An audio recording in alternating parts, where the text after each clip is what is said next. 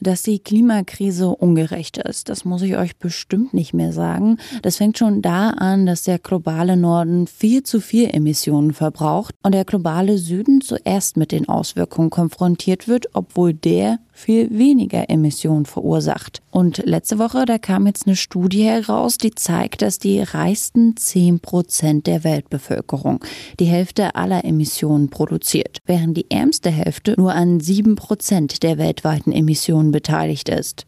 Wie gehen wir jetzt also am besten mit dieser Erkenntnis um und kann die Klimakrise überhaupt noch sozial gerecht gelöst werden? Darum geht es in dieser Folge Mission Energiewende. Mission Energiewende.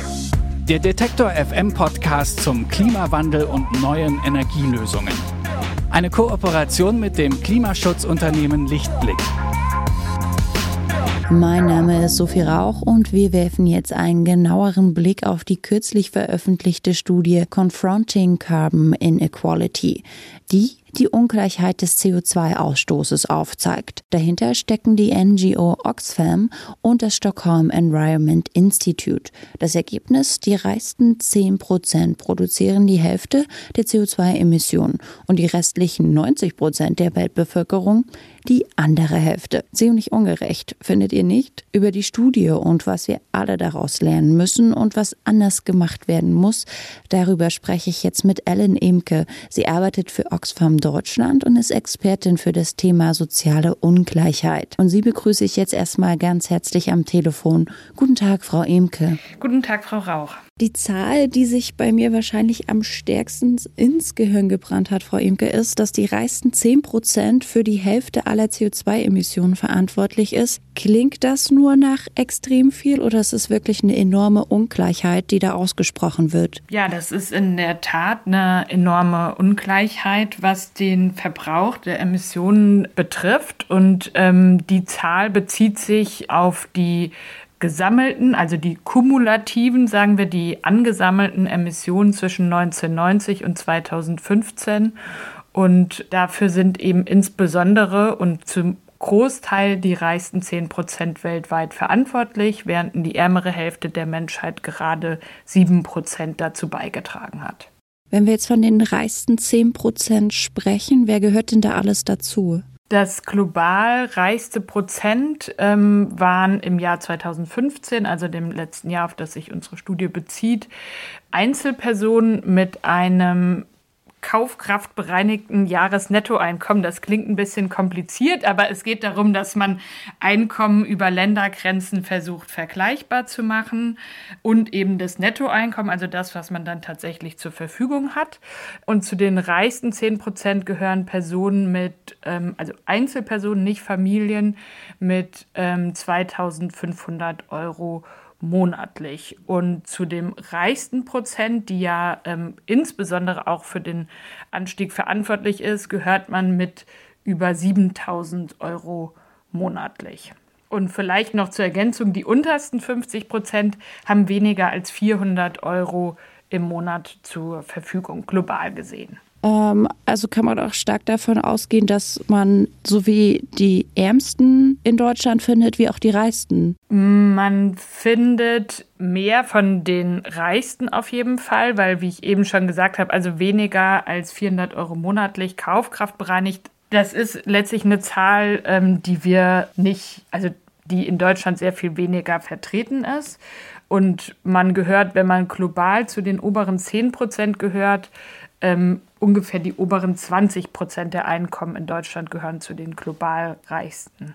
Geht auch hervor, was so die größten CO2-Sünden der Reichen sind? Ja, ähm, auf jeden Fall. Das geht äh, allerdings nicht aus unserer Studie hervor. Ähm, wir haben uns eben darauf konzentriert, zu schauen, welche Einkommensgruppen global und ähm, nach Ländern aufgeschlüsselt, wie viel emittieren, also wie viele ähm, Emissionen sie verbrauchen. Und dazu kann ich vielleicht noch eine Ergänzung machen, nämlich dass letztlich die reichsten 10 Prozent überall auf der Welt zu finden sind, aber immer noch vor allem in Europa und in den USA, während ein ähm, die unteren 50 Prozent nach wie vor vor allem auf der Südhalbkugel zu finden sind.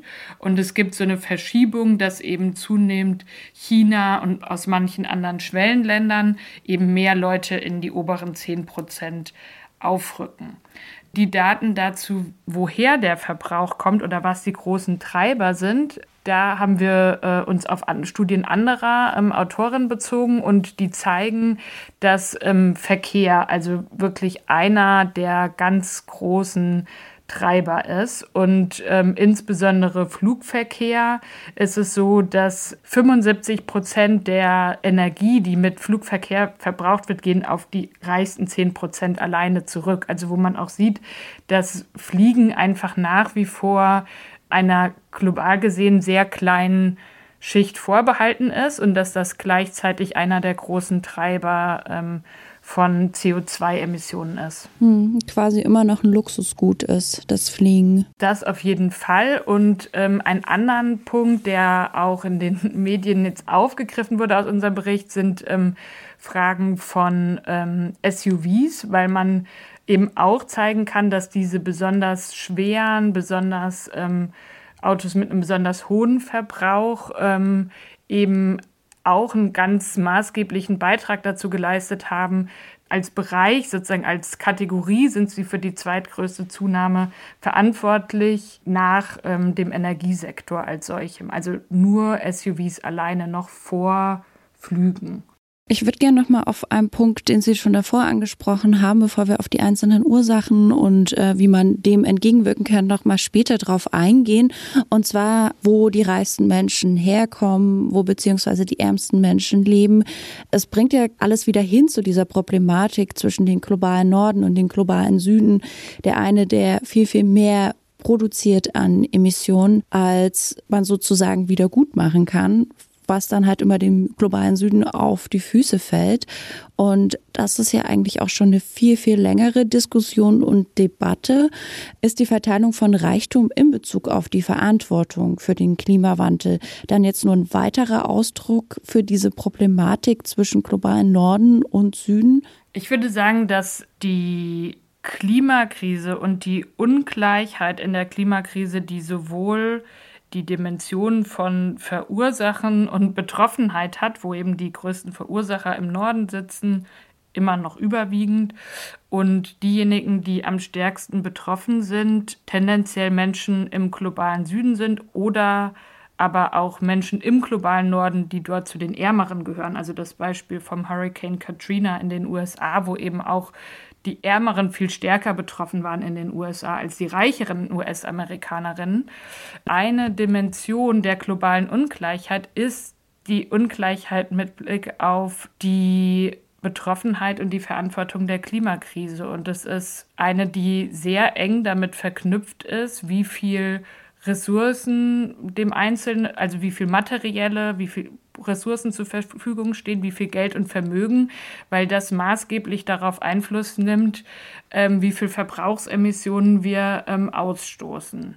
Also müssten die reichsten 10 Prozent mehr Verantwortung übernehmen. Das auf jeden Fall, ähm, denn sie sind einerseits die größten Verursacher, sie sind aber auch diejenigen, die ihre Emissionen reduzieren könnten, ohne dass sie in ihren sozialen ähm, Rechten eingeschränkt werden. Also während für äh, Menschen, die sehr wenig haben, ähm, sozusagen das, womit sie jetzt vielleicht zusätzliche Emissionen verursachen, ja oft es darum geht, dass sie erstmal ähm, grundsätzliche Menschenrechte verwirklichen können, wie ähm, ein Zuhause, was auch vielleicht geheizt ist im Winter oder ähm, arbeitserleichternde Technologien für Frauen, die ähm, ein ganz, also die sehr viel Zeit mit unbezahlter Pflege und Sorgearbeit verbringen. Also das sind ja Sachen, die wir ähm, erstmal ähm, er ermöglichen wollen, vielleicht auch Menschen und dem gegenüber stehen aber Emissionen, die letztlich durch Luxus verursacht werden und nicht dadurch, dass wir mehr Menschen ähm, Zugang zu sozialen Rechten ermöglichen. Und gleichzeitig ähm, zeigt unsere Studie das auch oder sind wir ähm, uns mit allen, also mit sehr vielen anderen in dem Bereich einig, dass wir es nur dann schaffen, die Emissionen wirklich drastisch zu reduzieren, wenn wir die Infrastruktur im globalen Norden für alle, also vor allem im globalen Norden, aber ähm, letztlich für alle verändern. Ähm, und das, da kann man nicht sagen, das eine oder das andere, sondern wir brauchen alles, was wir an Strategien ähm, zur Verfügung haben. Und wenn dem nicht äh, Folge geleistet wird oder man da nicht anfängt, was zu ändern, wird wahrscheinlich die Klimakrise noch viel, viel stärker diese sozialen Ungleichheiten auseinandertreiben, die quasi noch mehr verstärken. Ja, das ist eine Verstärkung, denn ähm, gleichzeitig führt die Klimakrise ja gerade in Ländern des Südens dazu, dass Kleinbäuerinnen beispielsweise weniger Erträge haben. Also die Klimakrise vertieft ja jetzt schon an bestimmten Punkten die Ungleichheit und gleichzeitig ist die Ungleichheit wiederum ein Treiber der Klimakrise, weil eben manche Menschen so viel Geld zur Verfügung haben, dass sie damit sehr CO2-intensive Hobbys äh, ausleben.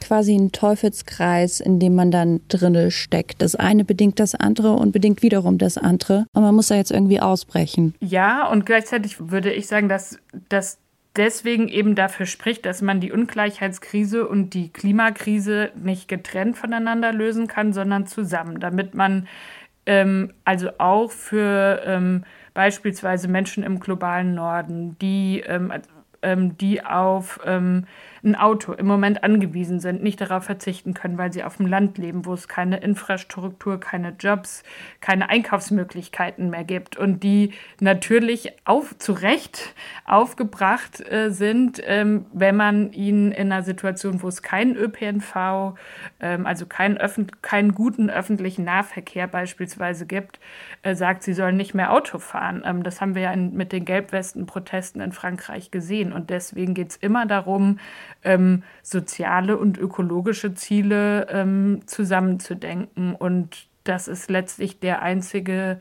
Ausweg aus der Krise, den wir haben. Also würden Sie schon sagen, dass man die Klimakrise sozial gerecht lösen kann und ökologisch dann auch quasi? Mm, ich würde sagen, man muss, weil sonst ist sie nicht gelöst.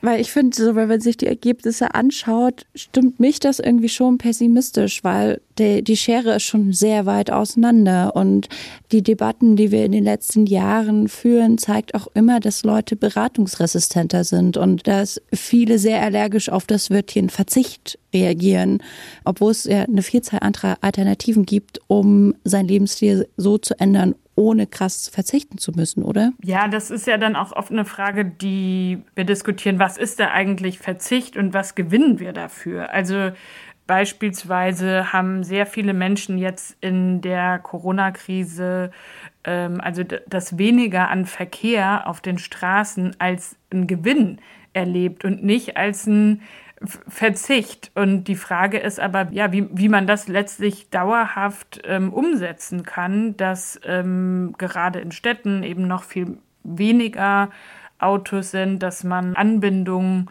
von den städtischen Zentren zum Land etc., aber auch unter den Dörfern verbessert. Ähm, das sind wichtige Fragen. Und die Frage nach einem insgesamten weniger ist aber eine wichtige, weil bisher die Studien, die es gibt, die sagen, ähm, man könnte allein durch technologischen Wandel das schaffen, komplett CO2-neutral zu werden.